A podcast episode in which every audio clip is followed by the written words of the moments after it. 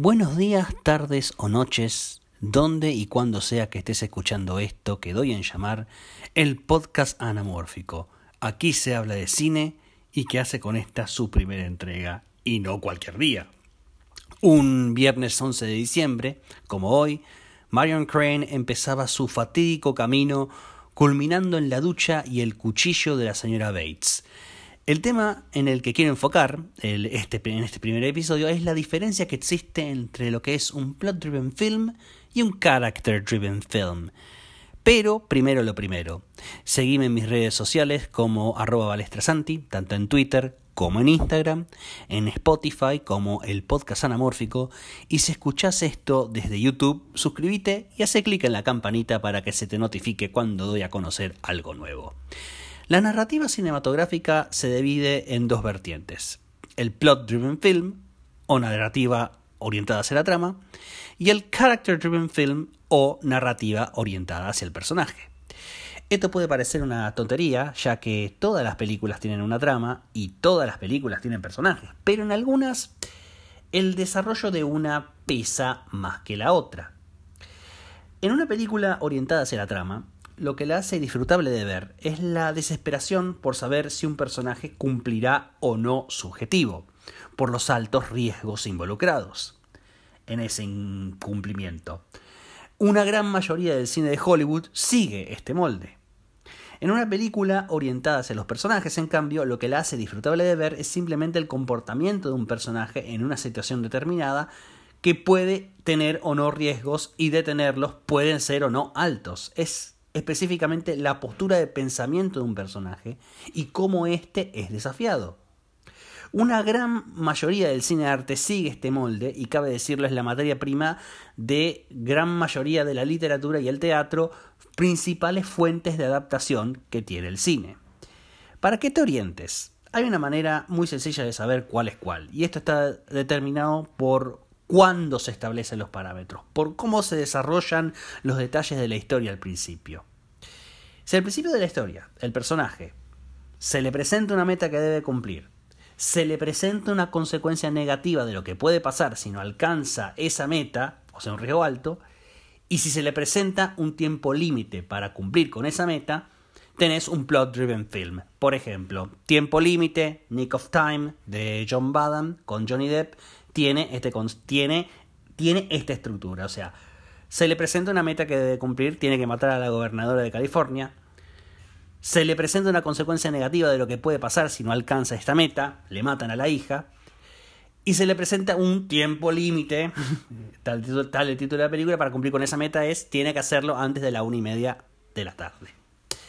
Ahora, si por otro lado, al principio de la película tenés un personaje que muestra énfasis en un determinado comportamiento y es introducido en una situación que es un claro desafío a ese comportamiento, pero que no presenta necesariamente un riesgo alto, lo que tenés es un character driven film. Por ejemplo, Rocky. Eh, no son reglas rígidas. A menudo puede haber películas que combinan ambas cosas o películas que empiezan orientadas hacia la trama y luego terminan siendo orientadas hacia el personaje o viceversa. Si la meta, los riesgos y el tiempo límite se presentan bien al principio, es más un plot-driven film. Pero si se presentan más hacia el final, es más un character-driven film. Por ejemplo, en, Rocky, la oportunidad de luchar contra Apollo Creed se le presenta al protagonista a la mitad de la película. Hasta entonces es una película de comportamiento. Incluso cuando, se, e incluso cuando se le presenta el desafío de Creed a lo largo de la película, a Rocky no se le presenta un riesgo mayor que el de vivir una vida de olvido y miseria. Su vida nunca está en riesgo, pero no por eso es una película menos interesante. Es el comportamiento del Rocky, es la actitud de Rocky ante una situación específica lo que lo hace atractivo y lo hace querible. No hay una meta, es puro comportamiento. A ver, dos de los mayores títulos del cine de acción, Duro de Matar y Arma Mortal, son caras opuestas de esta moneda. Por ejemplo, Duro de Matar es un plot-driven film, mientras que Arma Mortal es más un character-driven film.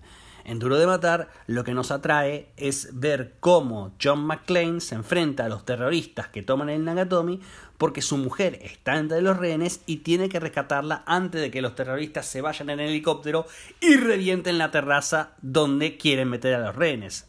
Son más las escenas que desarrollan el enfrentamiento el enfrentamiento con los terroristas de las que hablan de la vida marital de McClane. En Arma Mortal, por otro lado, la resolución del asesinato de Amanda Hansacker es de hecho la trama, pero lo que nos atrae es la dinámica entre un policía que quiere llegar al retiro sin un rasguño y un compañero suicida que vive tomando riesgos. Son más las escenas que desarrollan esta diferencia de pensamientos y cómo uno se vuelve complemento del otro que las escenas que se concentran en el caso Hansacker. Y la resolución de y la resolución de este conflicto del caso de Amanda Hansacker no presenta un verdadero riesgo sino hasta pasada la mitad de la película con la muerte de Michael Hansacker y el secuestro de la hija de Roger Murtaugh, el personaje de Danny Glover.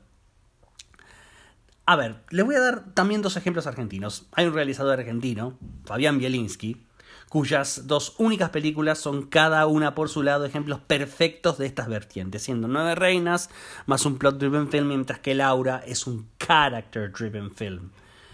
En Nueve Reinas hay una meta clara, venderle las estampillas a Vidal Gandolfo. Hay una consecuencia negativa clara si no se alcanza esa meta, el padre de Gastón Pauls no sale de la cárcel, y hay un límite de tiempo para alcanzar esa meta. Tienen que hacerlo antes de que Vidal Gandolfo sea deportado del país concedido. Esta llamada a la aventura aparece recién a los 27 minutos de película y hasta esa instancia y hasta, hasta esa instancia Bielinski nos muestra la dinámica entre los personajes, la oposición de sus actitudes, de sus puntos de vista, y no, o sea, nos, eh, cosas que necesita el espectador para conocer a los personajes a fondo antes de sumergirnos en la hora y veinte restantes del conflicto principal del film, que es vender las estampillas sencillo, sin más vueltas, haciendo de este un claro plot-driven film. El aura, por otro lado, es un character-driven film porque hace énfasis en determinado comportamiento. En este caso, el detallismo y la imaginación de Esteban Espinosa para planificar un asalto y, lo, y es cómo es confrontado ante una situación que puede desafiar ese comportamiento. O sea, cuando Spinoza encuentra el asalto, cuando hereda, entre comillas, el asalto de Dietrich, y cómo responde a la agresividad, viveza y experiencia como ladrones de Sosa y Montero, cosas que su mente de estratega hasta ahora jamás tuvo en cuenta. Los riesgos serios no se le presentan a Spinoza sino hasta que llega al sur y hasta muy avanzada la película. También el camino que recorre hasta que se encuentra con. También el camino que recorre hasta que se encuentra con José Montero son de riesgos menores, más producto de la curiosidad que del riesgo. A ver. No le va a pasar nada a Espinosa si no viaja al sur con Sontag, no le va a pasar nada si no abre la cabaña de Dietrich, por fuera de que se le pueda probar que lo mató, no le va a pasar nada si no descubre que abre la llave que tenía Dietrich atada al cuello, pero le agarra la curiosidad y al espectador también. Obviamente el decantarse por un modo u otro no está exento de sus riesgos. A ver, el riesgo habitual que de un plot driven film es que el espectador se pueda anticipar a la trama. Un espectador, independientemente de si es cinéfilo o no, vio suficientes películas a lo largo de su vida para anticipar ciertas cosas. Hasta podríamos decir que la modernidad del cine, el avance de los métodos narrativos, radica en cómo se da vuelta a las expectativas del espectador y cómo lo hace sin traicionar la lógica narrativa iniciada por el relato. El riesgo habitual de un character driven film, por otro lado, es que aburra. Ver el comportamiento de un personaje y cómo sus actitudes son desafiadas puede ser interesante de ver para un espectador, pero si no se va a ningún lado y no hay cierto nivel de riesgo, aunque sea mínimo, el interés decae y se vuelve aburrimiento. Como ya dijimos antes, todas las películas tienen trama y todas tienen personajes, solo que unas tienen más peso que otras. Ahora, el que un apartado tenga más peso que el otro tampoco es excusa para que al elegir una vertiente ignores a la otra. Hay películas que son puro plot, pura trama, con riesgos afiladísimos, pero que no desarrollan lo suficiente al personaje para que se le tome cariño, para que el espectador vea al personaje como un ser humano igual a ellos. Hay películas también que son Eh, que son películas que van a las chapas y que no te dan tiempo de conocer a fondo a los personajes. Por ejemplo, Cobra, que curiosamente es una película que quiero mucho por su acción de alto octanaje. También, pero también le tengo que reconocer que tiene un desarrollo de personaje bastante endeble y el poco que hay parece metido con calzador o un separador de relleno hasta que llega la siguiente pieza de acción la relación entre Cobra y la modelo no está lo suficientemente desarrollada, no es sentida. Es más, todo lo que está por fuera de la pieza de acción se siente forzado y clichado. Todo perdonable, porque no veo la película por un eh, intenso ejercicio psicológico, pero es un error considerable y un pitfall típico de hacer una película pura trama, pura trama, pura trama, pura trama. Ahora, Comando Comando, la Comando de Mark Lester con Arnold Schwarzenegger, es también una película de acción que también va a toda velocidad y es pura trama, pura trama, pura trama, pura trama, pero por lo menos se molestan en hacerte un desarrollo de personaje que si bien no es abundante, es contundente. Toda la secuencia de, títulos está construida para mostrar lo importante que es Jenny para John Matrix. Y listo, ya está. Después de esto, meteme toda la acción que quieras porque yo entiendo cuál es el riesgo, me identifico con John Matrix, entiendo por qué hace lo que hace y entiendo que lo motiva. Está muy, muy, muy claro, pero te tomaste la molestia de desarrollar mínimamente lo emocional para que le cale al espectador, para que le llegue. Hay películas que también son puro personaje, puro comportamiento, conoces a los personajes, sus miedos, sus deseos, sus frustraciones, pero cuando confrontan el conflicto principal, la trama no es lo suficientemente contundente para que su éxito o su fracaso te conmuevan como espectador. A ver, volvemos a Arma Mortal. La resolución del caso de Amanda Hansacker no nos interesa tanto como espectadores, tanto como espectadores que como ver la dinámica entre Riggs y Murtagh. Pero si el aspecto de la investigación del caso Hansacker no tiene una resolución satisfactoria, la dinámica que tanto nos gusta entre los personajes sería un lindo detalle, pero que por sí solo no hace una película. Una película interesante para analizar este díptico es Pulp Fiction, que a nivel guion siempre da que hablar. Pero no vamos a hablar tanto de cómo interconectan las historias o su narrativa fragmentada, sino por cómo son por separado cada una de las historias. Por ejemplo, eh, la historia de Vincent Vega y la mujer de Marcellus Wallace. Es plot driven y character driven, pero no mezclados. La primera mitad es character driven, trata sobre comportamiento, filosofía personal, temas como la lealtad, el encontrar a alguien y poder mantener silencio. Pero la segunda mitad es plot driven, porque en el preciso momento que Mia Wallace aspira a la heroína, ahí la prioridad es sacarla de la sobredosis, punto, porque si se muere Mía, Marcelo mata a Vincent y es toda la atención, la carrera contra reloj, situación límite debido a muerte que suele verse en un plot driven film porque tenés una meta clara, salvar a Mía, una consecuencia negativa clara si no cumplís con esa meta, Marcelus mata a Vincent y un límite de tiempo antes de que la heroína le liquide por completo el sistema Mía y se muera. Luego tenemos la historia del reloj de oro, donde toda la historia es un híbrido extraño entre plot driven film y character driven film. A ver, por definición sería un character driven film, porque Butch Batch Coolidge no se va a morir ni va a perder plata si no vuelve a recuperar su reloj. Si vuelve, se arriesga, se arriesga a encontrarse y ser acribillado por Marcellus Wallace. El que decide hacer esto último es un claro gesto de comportamiento que hace de esto un character driven film, en particular toda la historia que oímos de Christopher Walken del camino que recorrió ese reloj hasta llegar a él. Butch vuelve al departamento, recupera el reloj, mata a Vincent de Japa y todo lo que tiene que hacer ahora es volver con Fabián y salir de la ciudad. Todo hasta acá es character driven. Ni más ni menos. El, pero el honor familiar le hace volver por el reloj. Mata a Vincent de puro orgullo, de puro orgullo masculino. No hay ningún riesgo alto. Pero en el momento que ve que va en el auto manejando por la calle y ve a Marcellus al mejor estilo jefe de Marion Crane en Psicosis, ahí se vuelve un plot driven film. Porque ahí la meta se vuelve sacarse a Marcelus de encima. Y lo que le puede pasar si no lo hace es que Marcelus lo mate. Luego tenemos una persecución a los tiros y a las corridas que termina en la tienda de empeños de Sed. Cuando eligen a Marcelus, cuando Sed y su amigo eligen a Marcelus para ser sodomizado, para, para ser sodomizado, y Butch queda a la merced del Gimp y se deshace del Gimp, Butch podría huir con la llave de sed y dejar que Marcelo sea sodomizado ad infinitum porque la idea es huir de Marcelo Wallace. Y como el señor está, bueno, digamos, ocupado, está todo dado para que huya y haya un final feliz igual.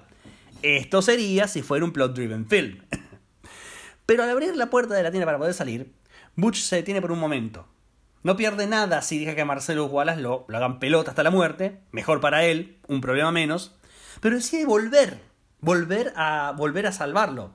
Y esta decisión, el enfrentarse a dos violadores para salvar la vida de un tipo que hasta hace rato quería matarlo, es una movida de comportamiento propia de un character driven film.